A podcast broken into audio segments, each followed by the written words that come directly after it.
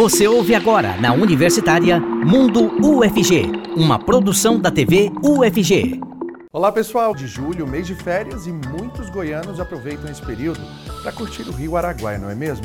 Pois é, então no episódio de hoje nós vamos conversar com pesquisadores da UFG e da UNB sobre a expedição Araguaia Vivo 2023, que tem o objetivo de avaliar a qualidade da água, do solo, mapear as lagoas que se formam durante as cheias do rio Araguaia. Vem com a gente, o Mundo UFG já está no ar.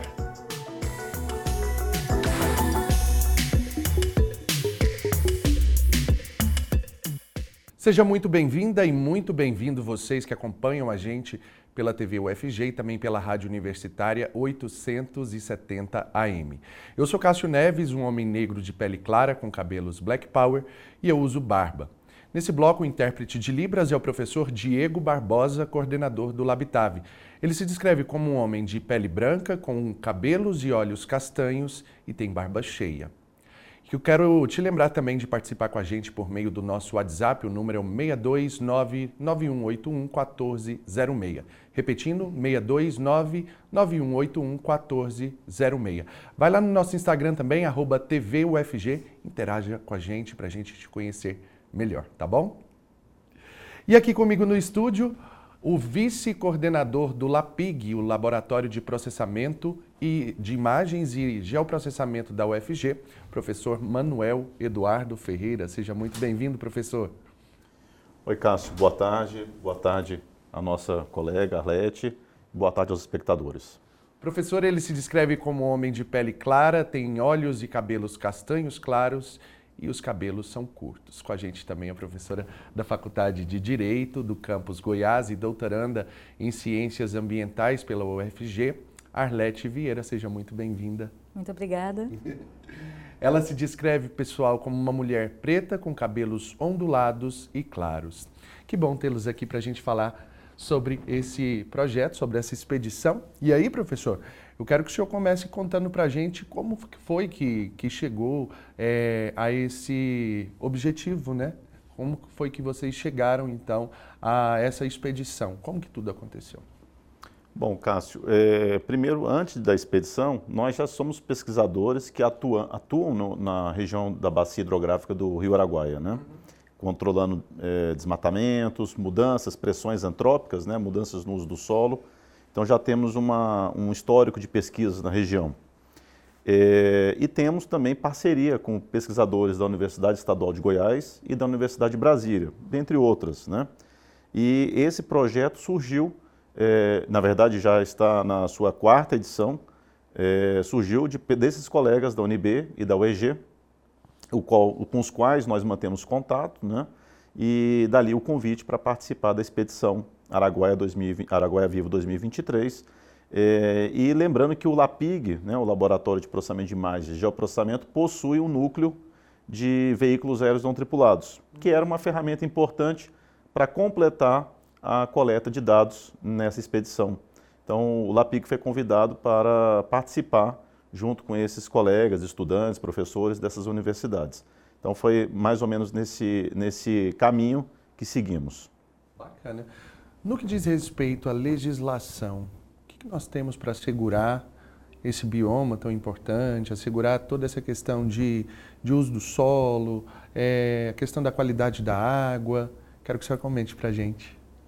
Cássio, mais uma vez, muito obrigada pelo convite. Boa tarde a todos. Boa tarde ao professor Manuel. É um prazer, uma alegria estar com, estar com todos vocês. Alegria nossa também. É, na verdade, é, a gente preocupa muito com essa questão é, jurídica, eu sou advogada, além de ser professora da universidade, sou doutoranda no curso de Ciências Ambientais, sob a orientação do professor Manuel. E no meu caso específico, eu trabalho sobre é, áreas de preservação permanente o uso e ocupação das áreas de preservação, preservação permanente na bacia hidrográfica do Rio Vermelho. E a minha participação efetiva na, na expedição foi verificar, através, usando o geoprocessamento e através né, de imagens obtidas pelos, pelos VANTs, que é esses equipamentos aéreos, né, os drones, é, nessa, é, nessa, na época da expedição, especificamente, eu trabalho com a PP de rios e lagos. Nessa época, especificamente, nós aproveitamos essa oportunidade para trabalhar com relação a APP de lago. É, no município de Britânia, especialmente nos lagos, do conjunto de Lago dos Tigres, aonde a gente verificou a situação dessas áreas de preservação permanente, APPs. E a legislação, o Código Florestal, a Lei 2.651, é de 2012, Quer dizer, há 11 anos né, nós estamos na vigência desse código e ele determina no seu artigo 3 o que são essas áreas de preservação permanentes. São áreas protegidas por lei, cobertas ou não por vegetação nativa e, tão, e tem uma função importantíssima ecossistêmica também determinada por lei preservação das águas, né, dos recursos hídricos, do solo, da fauna, da flora. Então a gente aproveitou, né, professora, a gente aproveitou esse momento para efetivamente estudar essas áreas de preservação permanente. E no doutorado a gente vem, já trabalhei com a PP de Rio, na bacia hidrográfica do Rio Vermelho, e agora, né, aproveitando o gancho da expedição, a PP de Lagos, né? E aí a gente detectou o avanço da pastagem sobre essas áreas de, de APP, que é a nossa preocupação, né, em descumprimento da lei. Então, é, o agronegócio, né, a gente quer que efetivamente essa atividade ela seja compatibilizada com a legislação ambiental, né? Tem que produzir alimento, nós sabemos disso, a importância disso, mas tem que preservar também, tem que obedecer à lei. E então a gente, é, o foco nosso é essas áreas de preservação, fazer, é, é, chamar a atenção, né, professor, para que essas áreas sejam preservadas, para que cumpra essa função determinada por lei. Se a gente começar só a explorar sem ter essa preocupação com o que vem pela frente, com toda essa degradação, vai chegar uma hora que vai simplesmente acabar todo o recurso, né, professor? É, exatamente. É, tem vários, várias consequências, né? Então, a gente observa rebaixamento uh, do lençol freático, que a, o que afeta diretamente as nascentes desses rios, córregos, enfim, dos recursos hídricos, lagos. É, nós temos também uma diminuição da fauna e da flora, consequentemente, também, que são espécies que entram, às vezes, em catálogos de espécies é, é, em extinção, né, que são endêmicas aqui na região do Cerrado. É, e temos também um problema da mudança climática, que está nos acompanhando é, há bastante tempo já. E hoje já não tem como já deixar de lado essa questão. Nós temos inclusive ali imagens, são imagens, pode deixar aí na tela, pessoal, pode voltar as imagens aí que vocês estavam passando. São imagens da expedição, professor? Imagens coletadas durante esse trabalho que vocês executaram. Foi no mês de fevereiro que, que aconteceu a expedição? Conta pra gente. Foi, foi no, foi no final de fevereiro do, e ao longo do mês de março. Então nós tivemos um, um estudante, né, é, aqui do nosso curso de ciências ambientais, né, é, que é vinculado ao LAPIG, promovendo esses registros aéreos. E esse trabalho ele tem uma coisa interessante, ele já é uma, um desdobramento de uma pesquisa de mestrado. Né? Nós estamos aplicando uma metodologia é, elaborada em laboratório, uhum. né? em parceria também com esses colegas, e trazendo esses, é, esse conhecimento da universidade para a realidade, né? para a prática. Então, nós já estamos levando um drone é, e toda uma metodologia de captura de imagens, processamento, mapeamento, que já foram estudadas em pesquisa. Então, a, a ideia é que a gente pudesse levar esse conhecimento para a, a, uma, uma, coleta de dados em loco, como a gente diz, né? É, realmente lá na, na, na, área de estudo. E, e agora a gente está numa fase de estudar esses dados, porque os colegas lá da Universidade da, Uni, da UNB e da UEG coletaram amostras do fundo desses lagos, amostras de plantas, da fauna, coletaram parâmetros que indicam a qualidade da água, por exemplo, presença de mercúrio, é, a, a, demanda biológica por oxigênio, que, que, indica ali uma presença maior de, de, de, uma competição, digamos, né, com um excesso de algas, por exemplo, na superfície desses lagos é, ou poluentes que vêm das margens, né, que são cultivadas, tem muitos cultivos. Então você tem excesso de fósforo, por exemplo, que é um mineral utilizado né, para agricultura, né, um, um, dos exemplos, potássio, etc. Então tudo isso acaba trazendo uma, uma, um aumento né, de outros seres vivos nesse ambiente hídrico, o que desequilibra o ambiente, acaba afetando, a, a, a por exemplo, a, fauna de peixes, por exemplo. Para dizer um, um um exemplo, né, uma, uma categoria.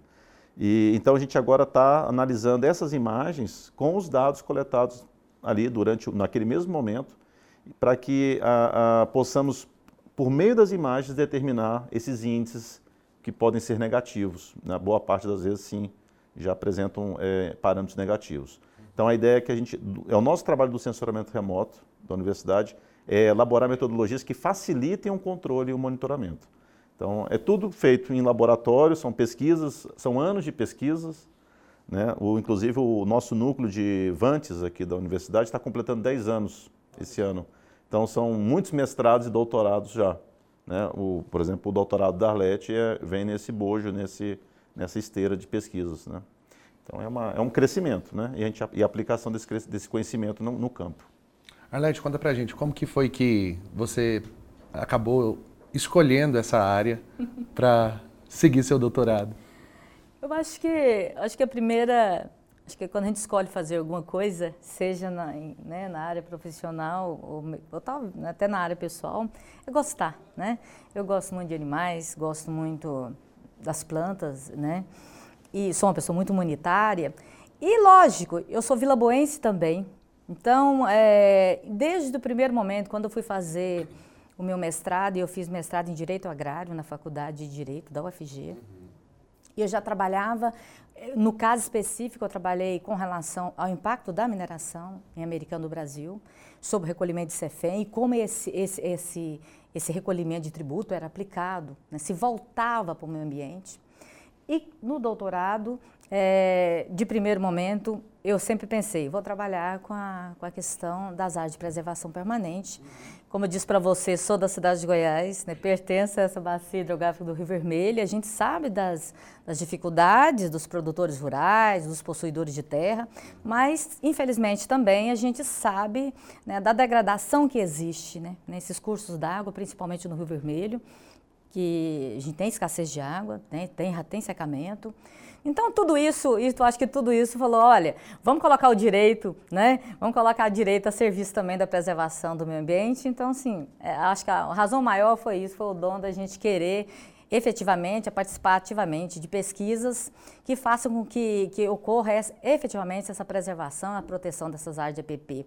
E como bem diz o professor Manuel, a, a utilização do VANT, né, desses drones, é, no, na minha pesquisa foi, é, foi de extrema importância. E a gente vai falar mais sobre isso, inclusive, no terceiro bloco, porque a senhora volta com a gente no terceiro bloco, o professor continua com a gente Será aqui também no segundo. E agora, pessoal, a gente vai conferir. É, quero contar para vocês que hoje é dia do quadro Publicações, né? Então nós vamos conferir o livro do autor é, Brian Hall. Ele que fez esse livro aí, que é mais uma edição também é, publicada pela editora UFG. Rodou. Olá para você que nos acompanha, chegou a hora do nosso quadro Publicações e hoje nós vamos falar de matemática, mas de um jeito mais descomplicado. Antes eu vou fazer a minha autodescrição. Eu sou a Ana Clelma, uma mulher negra de pele clara, tenho cabelos pretos, cacheados, logo abaixo dos ombros e uso óculos. Aqui ao meu lado está o professor Brian Hall, que é canadense, mas é professor aqui na UFG há 40 anos, quase 40 anos, né, professor?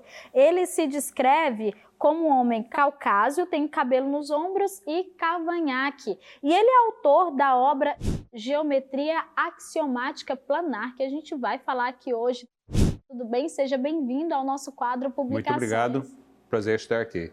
Prazer é nosso em te receber. Começa falando para a gente, então, o que, que é geometria axiomática planar? Bom, a geometria axiomática planar é basicamente uma abordagem específica do assunto de geometria. A geometria estuda formas uh, no espaço ou no plano, todo mundo sabe que, o tipo de coisa que é descrito pela geometria, né?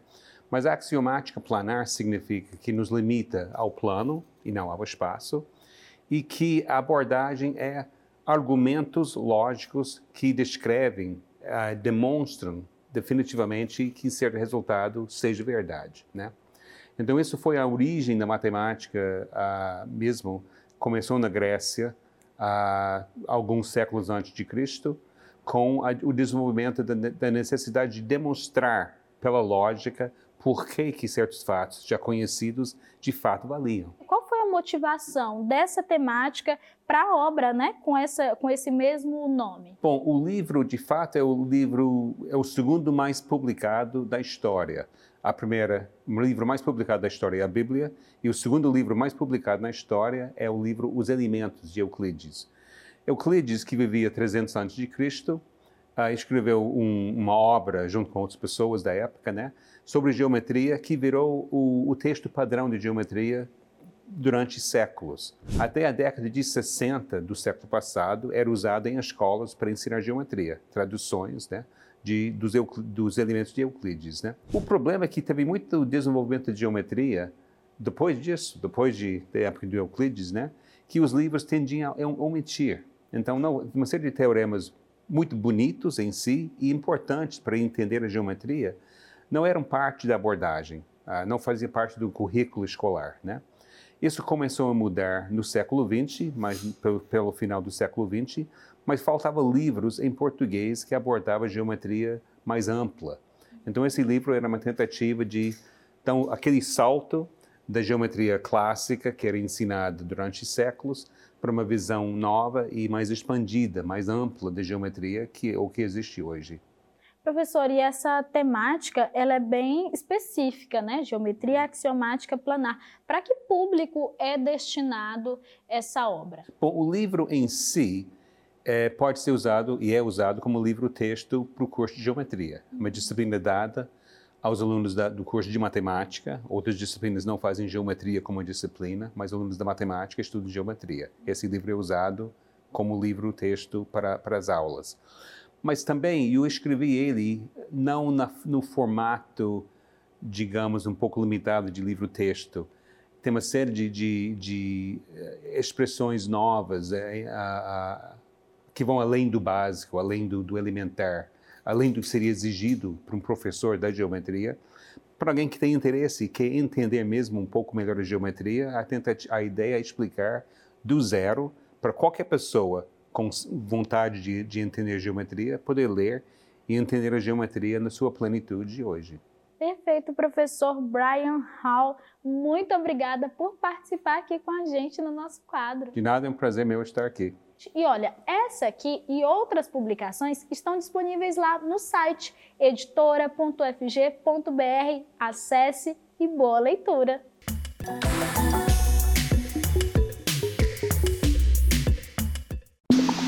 Estamos apresentando Mundo UFG, na Universitária. Muito bem, pessoal, já estamos de volta com o Mundo UFG, hoje falando sobre a expedição Araguaia Vivo 2023. E nesse bloco a gente está de volta aqui, já para apresentá-los novamente. Está de volta comigo o professor Manuel Eduardo Ferreira, vice-coordenador do LAPIG, o Laboratório de Processamento de Imagens e Geoprocessamento da UFG. E agora também chega para conversar com a gente aqui na telinha o professor da UNB, Ludgero Vieira. Ele se descreve como um homem moreno, claro, alto, tem olhos castanhos, cabelos pretos escuros e usa óculos. Seja muito bem-vindo. Opa, muito obrigado, Cássio. Muito prazer estar com você também aqui, professor Manuel. É um prazer muito grande ter essa conversa com todos vocês. Muito obrigado. E antes da gente retomar, pessoal, a nossa conversa aqui, né, o nosso bate-papo, nós vamos conferir então os resultados das nossas enquetes de hoje. Pode pôr na tela então para a gente mostrar para o pessoal como que ficaram as respostas, né? Pode colocar então na tela cheia, pode encher a tela aí para a gente, pessoal. Olha, você gosta de passar férias no Rio Araguaia? Essa foi uma das perguntas que nós colocamos aí. E aí, olha só, amo, 44%, 56% falou que não gosta. Eu também confesso para o senhor, viu, professor? Eu também sou daquela turma assim que prefiro ficar no ambiente mais urbano, sabe? Mas assim, em alguns momentos acabo quando eu vou aproveitando o que tem ali naquela região. Segunda pergunta, vamos lá, pode colocar aí na tela pra gente. De qual turma você? Acampamento raiz, 38% das pessoas disseram. E acampamento sofisticado, 62% das pessoas disseram que prefere aquele acampamento mais sofisticado. Então a gente volta aqui para o estúdio para a gente conversar com, com, os professores e entender como é que fica então essa situação. Outro dia eu estava vendo, professor é, Manuel, que algumas pessoas indo de helicóptero para o Rio Araguaia, todo aquele estacionamento de helicópteros ali ao longo da, da, da praia, é, barracas com, com ar-condicionado, toda uma sofisticação realmente que assim, não sei se a pessoa está querendo de fato estar ali naquele ambiente ou se ela está querendo levar a casa dela para aquele lugar. De que forma que isso impacta na, no rio, impacta também no solo, em toda a questão de preservação? Bom, é, as pessoas querem um conforto, né, da cidade, né, mas desfrutando daquela beleza natural, né, que é, que é o Rio Araguaia, né, a região é, do entorno ali, né. É, bom, eu acho que a, o impacto a gente tem que pensar sempre na questão do lixo, na questão, é, por exemplo, da pesca predatória, uhum. né. É, o Rio Araguaia, o professor Ludiero vai explicar melhor, mas lá tem é, muitas espécies endêmicas, né, e, e espécies que usam os bancos de areia né, para colocar seus, seus, fazer seus ninhos, né? É, por exemplo, as tartarugas, né? esses, é, esses é, né? eles colocam a, a, ovos né? nessas, nessas praias. Né? E o caso de você ter toda essa sofisticação é perturbar esse ambiente. Então é, uma, é, um, é sempre um conflito né? entre você preservar e utilizar. Você tem que achar um equilíbrio. Então acho que isso vai ser melhor colocado para o professor Ludigero. Professor Ludigero, outro dia, inclusive, aqui no programa, a gente conversava sobre é, toda, todo o lado positivo, claro, da, do turismo e tudo mais, mas o turismo também acaba, se não for com aquela preocupação toda que a gente precisa ter para cada ambiente, acaba degradando, né? E nesse caso, toda essa sofisticação seria uma forma de realmente degradar se não tiver uma atenção, né? Isso. É, é uma questão de gosto, inclusive, né? Se é mais raiz, se é mais Nutella, isso vai depender muito. O importante, eu acho que é ir e curtir o rio. É, o turismo é extremamente importante para as populações ribeirinhas. É um turismo que agrega dinheiro, traz dinheiro para as comunidades pequenas. Vou dar um exemplo. Aruanã tem cerca de o quê? 8 mil, 10 mil habitantes. Eu não vi o último censo agora. Mas é uma cidade pequena, que no único mês tem registros, né, um mês de julho, né, a grande temporada, tem registros de cerca de duas, é, 200 mil pessoas circulando no mês. Um município com 8, 10 mil habitantes. Então, o turismo ele é importante. Ele leva dinheiro lá para o pescador, para o ribeirinho, ele leva dinheiro para o guia de pesca, para os hotéis, pousadas, para os pequenos comércios, para o espetinho de rua. Então, e o turismo? Tanto pequeno, aquele que vai acampar, o, chega a família grande, leva o rancho, monta um rancho, ele traz recurso para quem faz o rancho, ou aquele com ar-condicionado. Eu, estou mais no, no, raiz. Eu nunca fiquei com ar-condicionado, mas tem, como muito bem falado.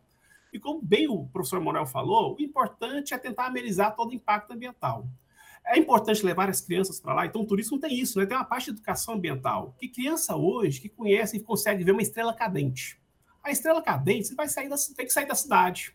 Tem que tirar aquelas luzes, os holofotes ali, os postes de luz, sentar na praia numa cadeira, volta uma fogueira à noite, olhar para o céu. Então, assim, nós perdemos muito essa conexão com o ambiente natural. Eu acho que é importante o pequeno turista, o grande turista, o sofisticado, o menos sofisticado, ir para o rio.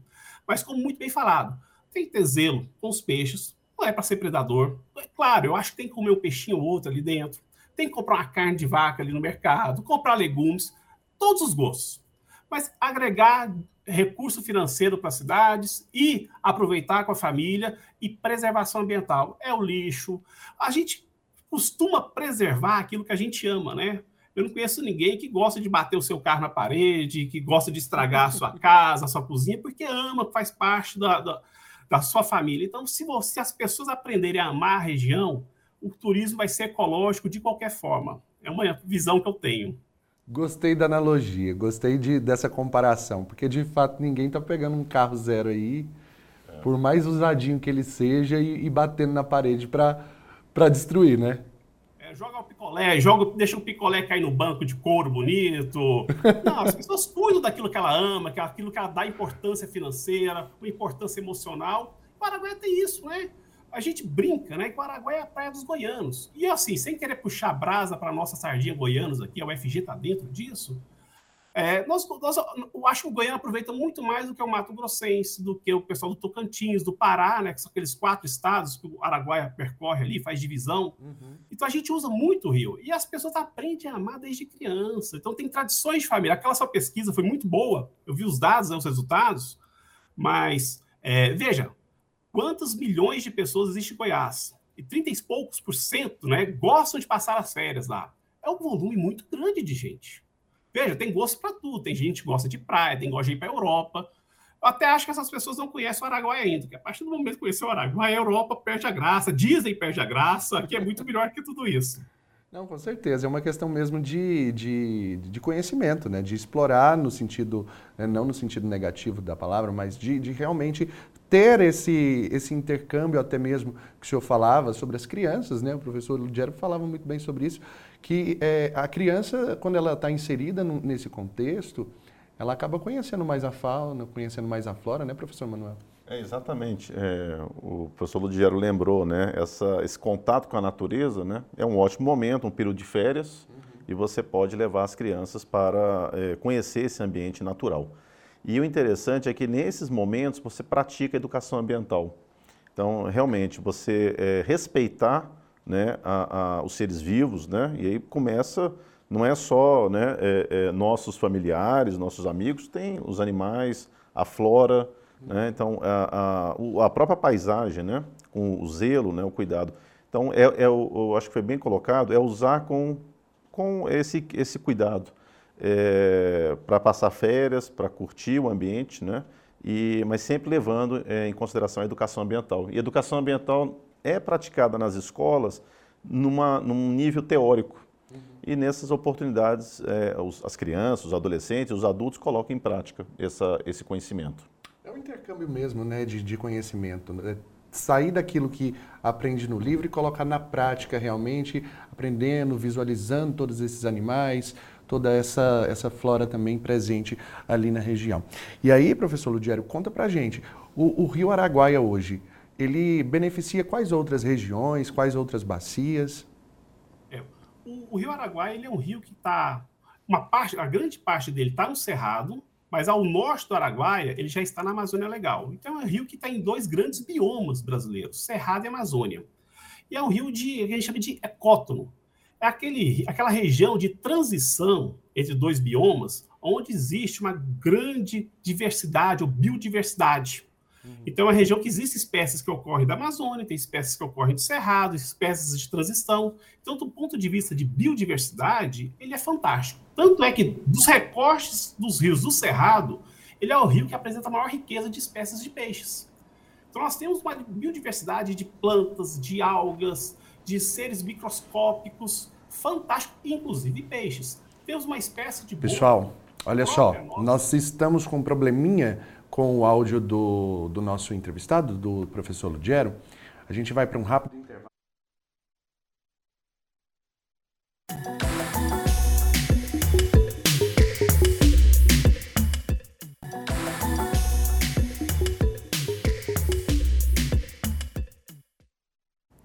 Muito bem, agora nós estamos então aqui de volta. Vocês já estão escutando a gente novamente. A gente fez esse intervalinho por conta é, desse probleminha no áudio. Mas então, agora eu retorno aqui com os nossos entrevistados, professor Lugero e também professor Manuel, que está aqui comigo no estúdio.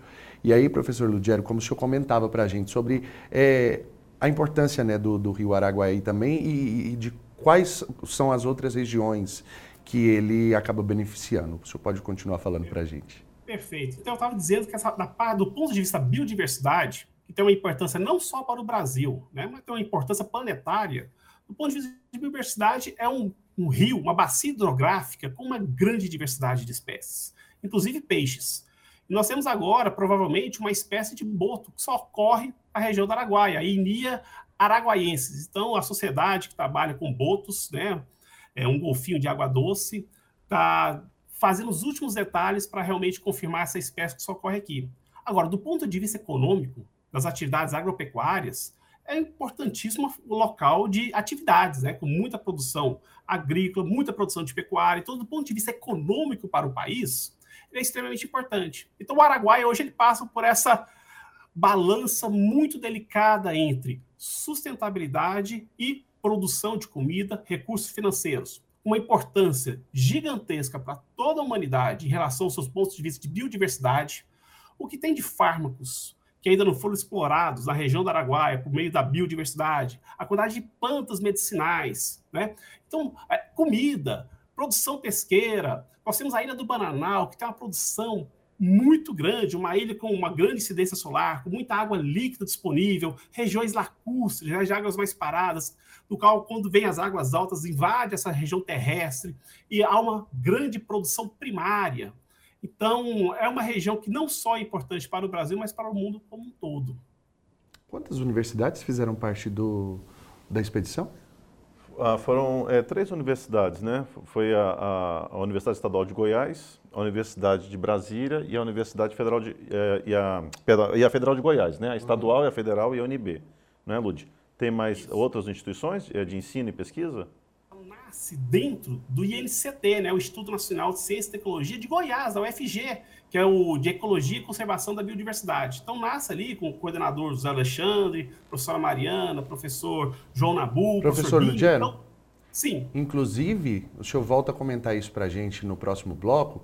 Vou me despedir já aqui do, do professor Manuel. Muito obrigado pela participação do senhor aqui com a gente. Obrigado, Carlos. Obrigado pela contribuição, parabéns pelo trabalho, inclusive, Estarei desenvolvido. à disposição, obrigado. Muito obrigado, senhor. Com o professor Ludiero, então, a gente retoma no terceiro bloco falando sobre essa questão.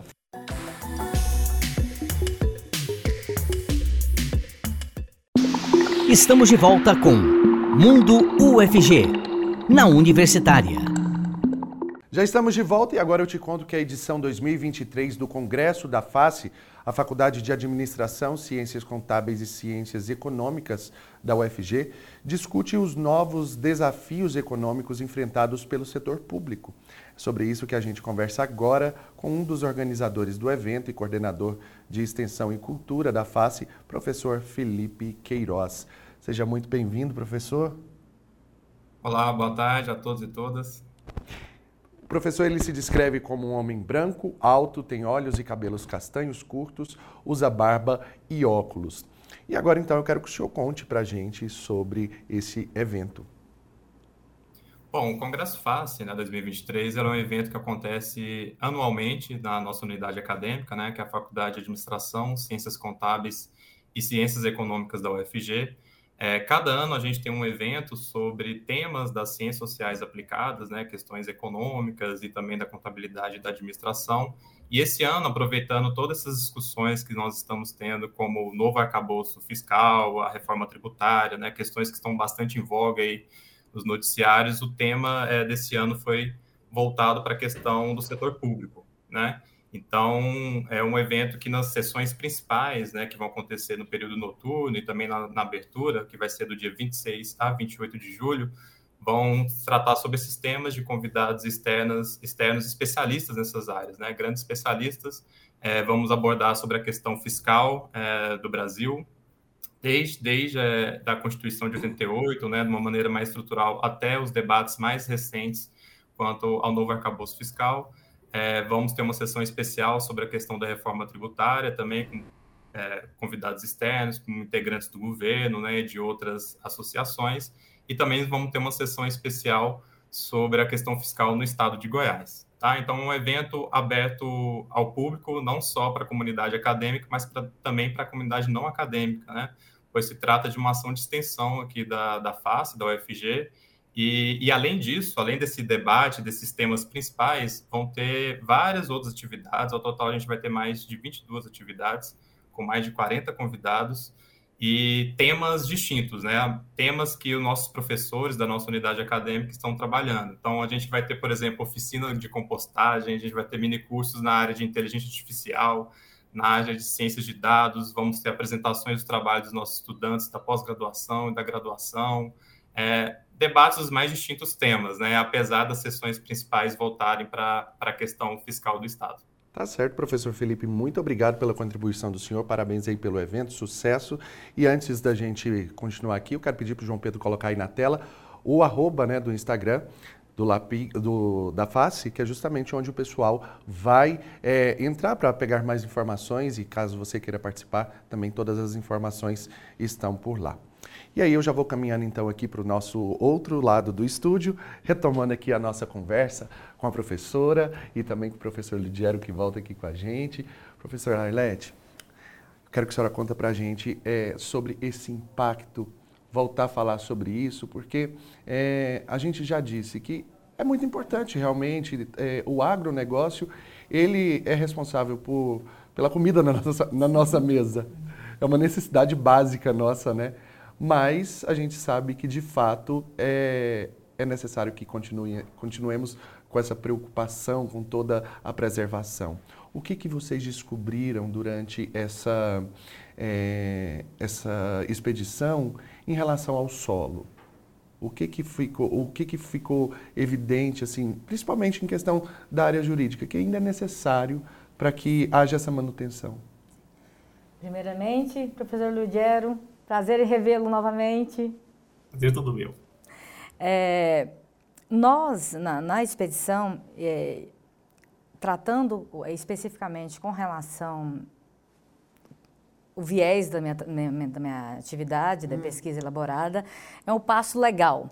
É a maneira que efetivamente a gente consegue regularizar né, essa pastagem no viés que essa pastagem ocupa a área de preservação permanente. Então, é, como eu disse anteriormente, é, a finalidade da participação da, da, da expedição comandada pelo professor Ludiero era isso, é através usando o, os drones e fazer um sobrevoo sobre os lagos, principalmente lagos é, de Britânia, do município de Britânia, então, é, sobreviamos, sobrevo, fizemos sobrevoo desses lagos, estamos processando ainda essas imagens, mas o que nos preocupa, bem como as APPs de rios, que nós, é, nós fizemos o seguinte, nós, através do drone, né, e dados do mapa biomas, nós é, fizemos um, um recorte, no nosso caso específico, tratando lá da bacia hidrográfica do Rio Vermelho, cursos d'água com menos de 10 metros. Então, nós fizemos um recorte né, de APP, APP no caso lá específico, APP de 30 metros, aonde nós podemos verificar nos anos de 85, 2012 e 2020 é, o avanço da pastagem sobre essas áreas de APP em mais de 50%. Pelos dados que nós já temos, e participando da expedição do, do professor Lugero, nós verificamos, né, e acho que já temos dados suficientes para chegar nessa conclusão também, que assim como aconteceu lá na, na APP de Rio, também nas APPs de Lagos a gente tem um déficit né, de APP em torno de 50%. Então significa o quê? 50% dessas áreas de preservação permanente que são tuteladas né, e, e, e muito bem é, é, definidas pelo, pelo Código Florestal, né, como áreas que têm uma função importante né, de preservar, de proteger esse ecossistema, que a gente viu, como o professor Ludiero falou muito bem disso, né, professor, a importância, a riqueza da, da biodiversidade que nós temos, né? Então, percebam, é, a bacia hidrográfica do Rio Vermelho né, e a bacia hidrográfica do, do Rio Araguaia Tocantins estão inteiramente interligada nessa conexão de preservar e proteger esses ecossistemas, né? São coisas, é, são coisas da mesma prioridade, coisas que estão assim, é, essa proteção é, efetiva, ela só ocorre se é, tanto a, essa bacia do Araguaia quanto a bacia do Rio Vermelho é, forem protegidas e no, a gente sempre tem que dizer, chamar a atenção que toda toda toda normativa ambiental, né, primeiro tem uma lei, né? tem uma lei que disciplina. Então, assim, a minha preocupação é verificar se efetivamente essa lei está sendo cumprida. Professor Ludiero, dados computados, eles serão repassados para quem? Vai, tem essa parceria, essa ligação com algum é, órgão do governo para ter essa contribuição? Então, o nosso maior objetivo é que as pessoas vejam esses dados. Então, que não acredite apenas naquilo que a gente fala mas que vejam, possam analisá-los se quiserem, os dados brutos. Né? Como a professora Arlete estava falando, nós, nós, temos dados, por exemplo, do MAP Biomas, que tem imagens de satélite, né, monitorando ali, por exemplo, as lâminas de água na bacia hidrográfica, e mostram reduções dos últimos 40 anos muito fortes em toda a bacia. Tem regiões que perderam 45%, 46% da sua landa de água em hectares. Dados, por exemplo, da Agência Nacional de Águas, tem mostrado que a vazão, aí sim, são, dados, são pontos de vazão no rio, né? Quantos metros cúbicos por segundo passam naquele transecto. Então, nós pegamos, por exemplo, agora 21 pontos espalhados na bacia como um todo. Um estudo feito ano passado, publicado ano passado, pegou um pouco a mais. Tem mostrado, dos, dos 21 pontos que a gente trabalhou, 18 mostram redução drástica da vazão. Então, já temos dados públicos que qualquer pessoa pode acessar e avaliar, que mostram isso. Com a nossa expedição e todo esse grupo de trabalho, né, todo catalisado pelo Instituto Nacional de Ciência e Tecnologia de Goiás, da UFG, todos esses dados também corroboram de diferentes formas os impactos ambientais, mas ao mesmo tempo que demonstram a importância do rio.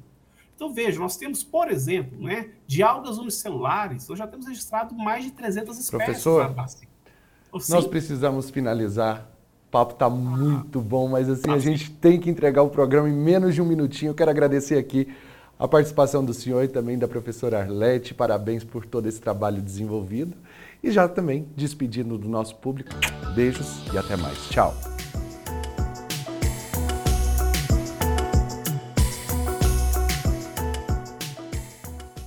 Você ouviu na Universitária Mundo UFG, uma produção da TV UFG.